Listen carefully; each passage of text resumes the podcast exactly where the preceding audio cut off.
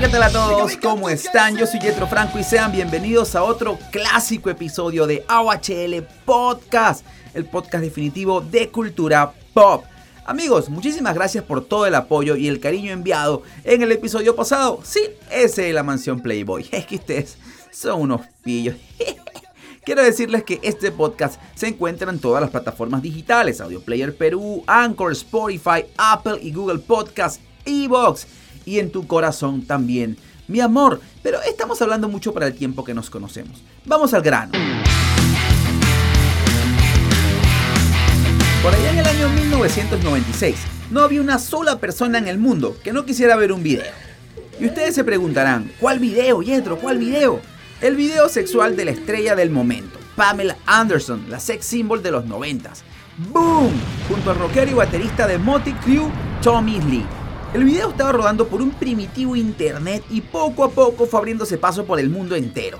Pero, ¿cómo se había filtrado? ¿Lo hicieron ellos? No, ¿me creerías si te dijera que un electricista descontento filtró el video? ¿Qué? 77 millones de dólares después te voy a contar cómo se creó el primer video viral sexual de la historia del internet. Y luego la gente dice que emprender es malo. Vamos al DeLorean porque te voy a contar esta historia. Vamos Artu.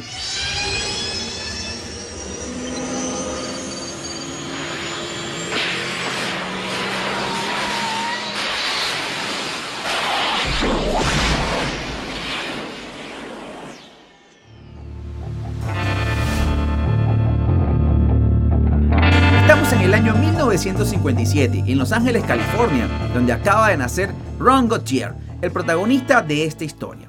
Gautier creció en Toluca Lake con padres divorciados. Cuando era niño, su madre se convirtió en testigo de Jehová, lo que lo obligó a ir de puerta en puerta con ella e inspiró su obsesión de por vida con las religiones, las sociedades secretas y los cultos. Una vez adulto, a finales de los 80, sus amigos le organizaron unas citas ciegas con la estrella porno Erika Boyer.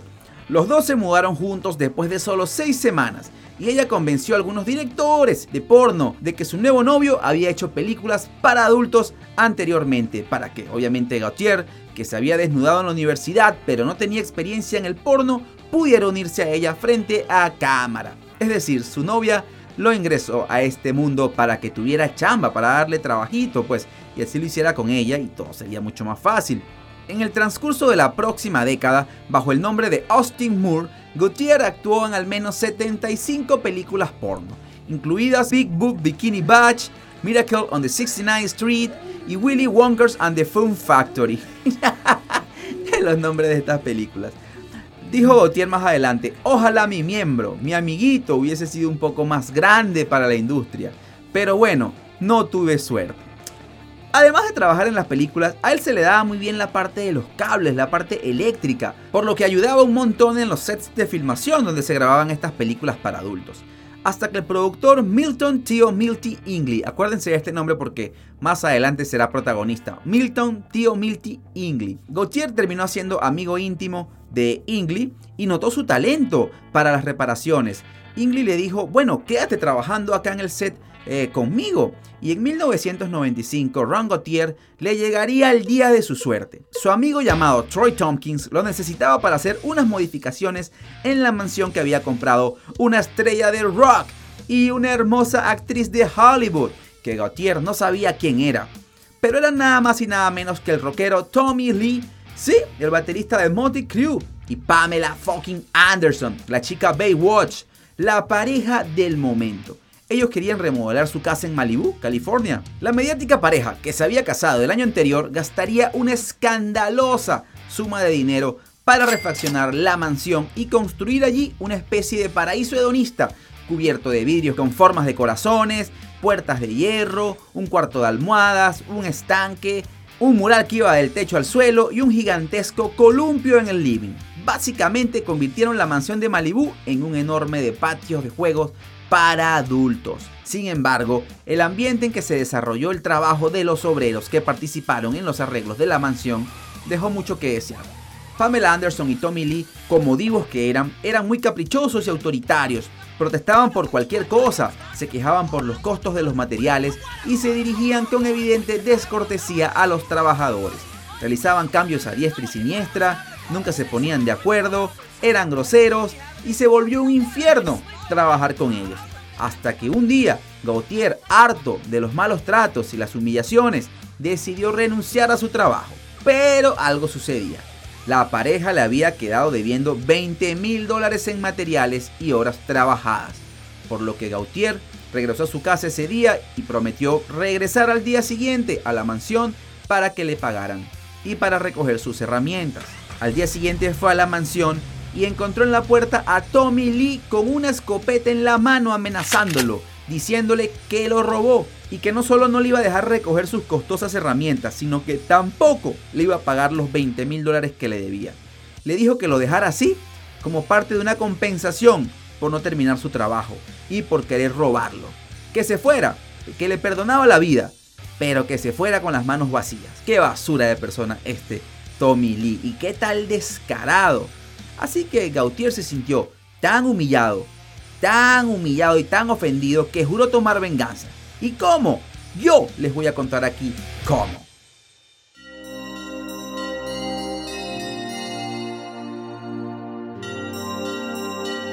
Gautier regresaría a su casa a planear un robo y se armó de valor y empezó a montar guardia a las afueras de la casa de Pam y Tommy. Estaba decidido a recuperar el dinero que no le habían pagado. Él sabía dónde se guardaban todo. Era nada más y nada menos que en una caja fuerte por lo que pasó los meses de junio y julio de 1995 preparándose para dar el gran golpe, estudiando el lugar y manejando por el frente de la mansión de Pam y Tommy durante varias noches, espiando y estudiando todos los movimientos de la pareja, esperando incluso hasta las 3 o 4 de la mañana.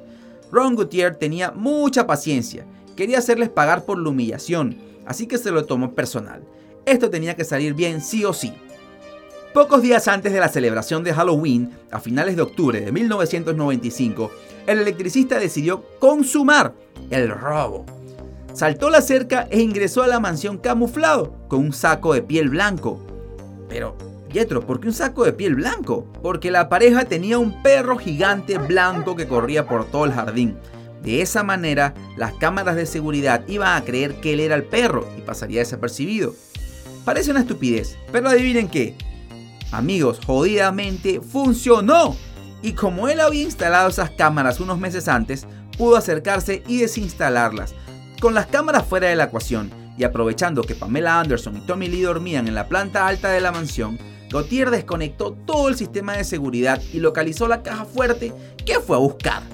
Que se encontraba obviamente en el garaje de la propiedad, que el baterista del grupo Motley Crue también usaba como estudio de grabación.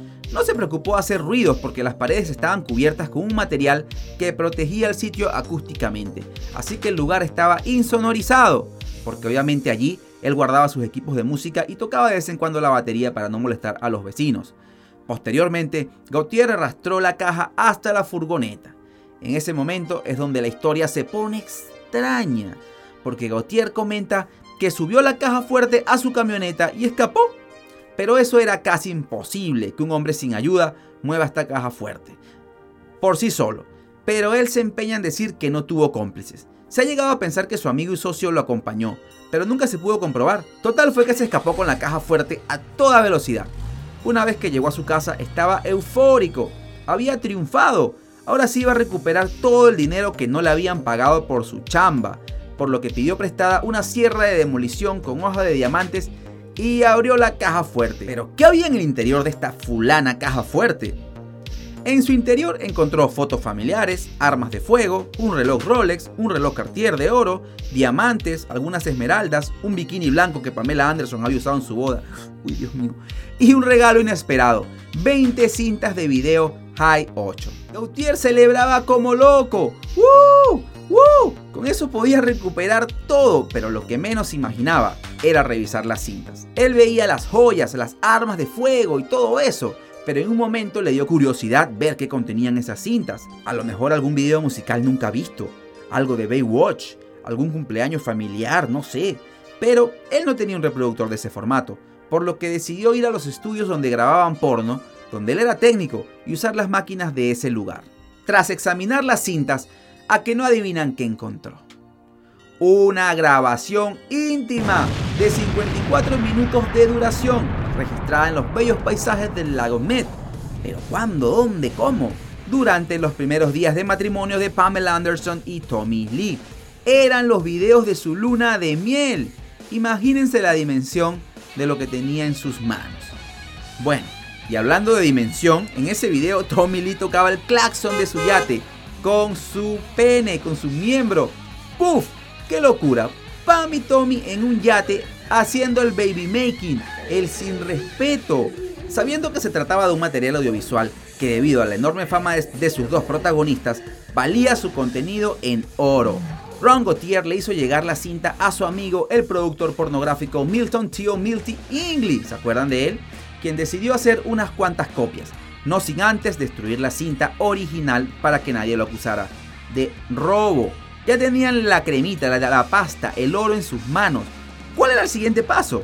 Bueno, buscar un estudio que los ayudara a distribuir la cinta. Fueron a todos y cada uno de los estudios pornográficos del país, pero ninguno quería tomar ese riesgo. Todos preguntaban, ¿tienen autorización? ¿Tienen autorización? ¿Tienen autorización? Y la respuesta era, mm, no. Todos quedaban horrorizados cuando se enteraban que era robado. Nadie quiso meter la mano en este asunto. Pero cuando casi todo estaba perdido, el destino iba a ayudar a estos chicos emprendedores. Ellos ofrecieron la cinta a Luis Bucci Peirano, miembro del crimen organizado cuya familia había sido pionera en el negocio del porno cuando este aún era ilegal. Peirano no quiso entrar al negocio, pero sí dijo que les prestaba el dinero. Les prestaría 50 mil dólares más intereses y un porcentaje de las ganancias por las ventas del video a futuro. Pero él no quería meterse en problemas con Pam y Tony. No quería aparecer por ningún lado, mucho menos verse involucrado en una costosa demanda, así que prestó el dinero y se quitó. ¿Y qué hicieron? Milton English se encargaría de llevar las cuentas y comercializar la cinta, mientras Gautier se encargaba de la parte física. Pero si ninguna empresa estaba interesada en distribuir, ¿cómo iban a hacer estos dos emprendedores? ¡Chachán! Había una nueva red, una tecnología muy primitiva en esa época y que solo contaba con 25 millones de usuarios en los Estados Unidos y 40 millones en el mundo entero. ¿Adivinan cómo se llama? Internet se llama. El Internet de esa época no era como el de ahora. Era muy difícil y casi imposible rastrear. Se vendía de todo. No estaba vigilada como hoy en día. Era tierra de nada. Y lo que harían Ingley y Gautier cambiaría la forma de comercio digital en su momento. El plan era el siguiente. Parte del dinero lo iban a usar para comprar diferentes dominios web, como por ejemplo banksextape.com, tomandpan.com y así. Pero el video estaba en la página. No, en ese tiempo no se podían visualizar videos por internet, ni menos de esa longitud solo imágenes a una bajísima resolución, por lo que decidieron colocar un formulario que tenías que llenar con tus datos, incluyendo dirección de envío y un comprobante de pago en el banco de 60 dólares.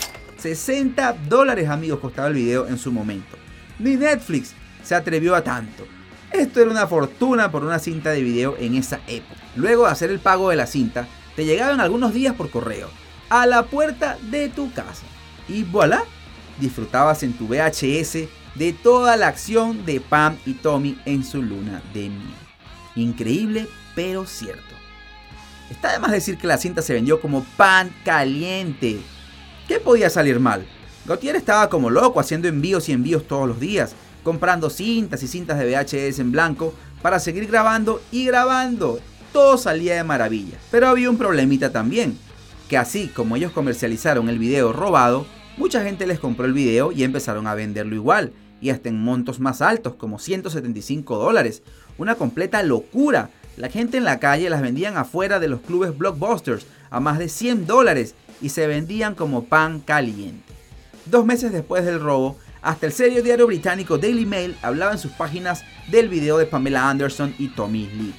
Increíblemente, la despistada pareja ni siquiera se había enterado del robo supieron que la caja fuerte había desaparecido en enero y horrorizados presentaron una denuncia policial por primera vez a principios de 1996 y contrataron al investigador privado de Hollywood Anthony Pelícano para averiguar lo que había sucedido. Pero para entonces el daño ya estaba hecho.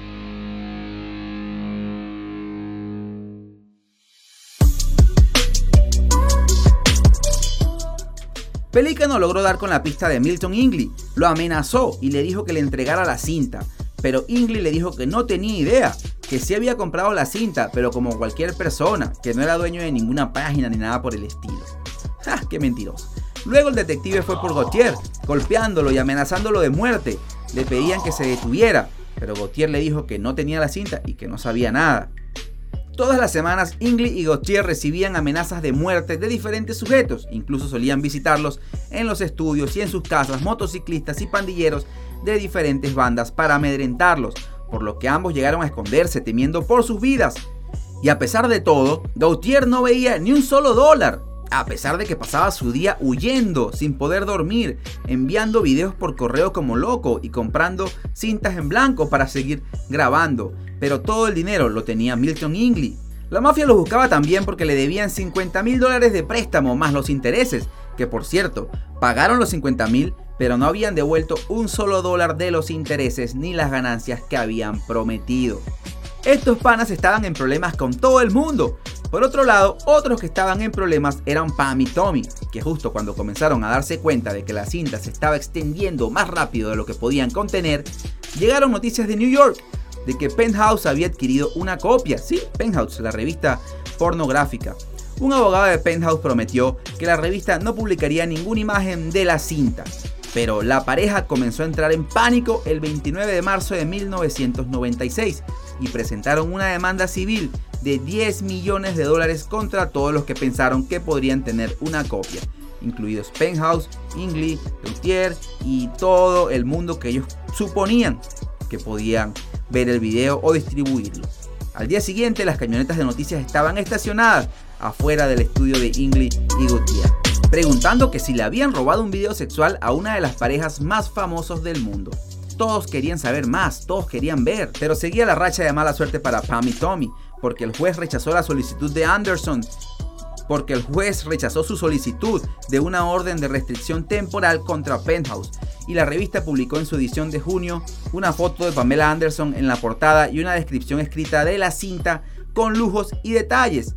Aún así, no tenían permiso de derechos de autor para usar imágenes fijas de la cinta, por lo que se empeñaron en describir todo muy bien, en venganza, porque los querían demandar.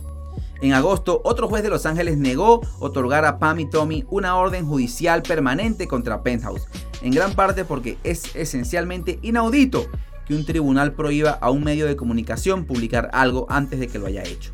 Quizás lo más alarmante para Pamela Anderson y Tommy Lee es que ya ellos habían posado desnudos anteriormente y varias veces, y los dos hablaron sobre su vida sexual en las entrevistas.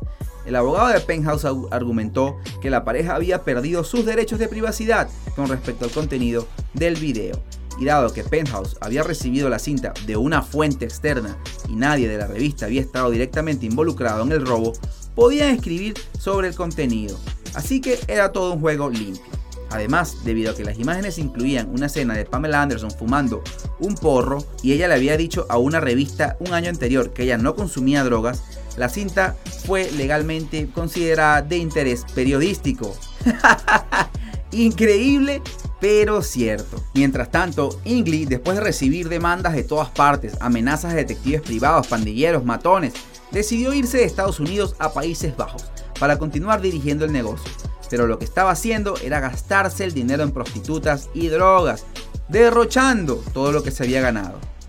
Y Gautier no veía ni un centavo. Con el paso de los meses los imitadores continuaban vendiendo el video, creando nuevos dominios, y Ingley no veía ingresos, todo se estaba cayendo. Hasta que el clavo final del ataúd sería cuando el video llegó a manos de un joven prodigio que quería revolucionar el Internet en 1997, llamado Seth Warshawski, Seth desarrolló las primeras versiones de los anuncios de pago por clic en Internet, la transmisión de video y el procesamiento de tarjetas de crédito en línea. Wacharski afirmó tener artistas desnudos en vivo en su web principal. Su página se llamaba Club Love, respondiendo a los caprichos de los espectadores de todo el mundo.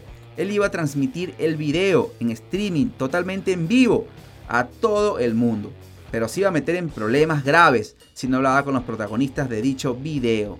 Y eso fue lo que hizo. Le hizo una llamada a Pam y Tommy junto con su abogado, y pensando que se iban a negar, pero ya Pam y Tommy estaban tan cansados del tema, cansados de pelear, tanto así que aceptaron un acuerdo por una cifra millonaria, que no se reveló, pero bueno, dieron el go y pudieron pasar el video en internet en vivo, del cual se transmitió en un, en un bucle durante 5 horas seguidas. Todo el que pagaba una suscripción a Club Love podía verlo relajado. Nuestros servidores fueron sacudidos, fue una locura, tuvimos miles de ventas al día, todos los días, durante meses, dice Jonathan Silverstein, quien trabajaba como director de ventas y marketing de la empresa en ese momento. Pronto, Warshawski llegó a un acuerdo con Steven Hirsch, el propietario, proveedor y líder de videos para adultos Vivid Entertainment, para fabricar copias de VHS, DVD y CD-ROOM. En febrero de 1998, cualquier estadounidense curioso podía entrar en una tienda de videos para adultos y comprar el video de Pam y Tommy. Durante los años siguientes vendieron cientos y cientos de miles de copias. Wachowski incluso pudo perseguir a los infractores de derechos de autor en la web, convenciéndolos de que le pagaran una tarifa de licencia por el permiso para transmitir la cinta. En el año 2000, el libro Guinness de los récords mundiales declaró a Pamela Anderson la estrella más descargada de todos los tiempos del Internet y millones de sitios web que no tenían ningún contenido relacionado con las estrellas incluyeron a Pamela Anderson en sus etiquetas para aumentar el tráfico. ¡Puf! ¡Qué jodida historia! Al final de todo, ¿qué nos queda? Ron Gautier, el que originalmente se robó el video, nunca vio un centavo. Terminó dejando Los Ángeles y el negocio del porno, y según parece, llevó una vida tranquila trabajando como electricista en Oregon el ladrón del sex tape más famoso de la historia, ahora tiene 65 años.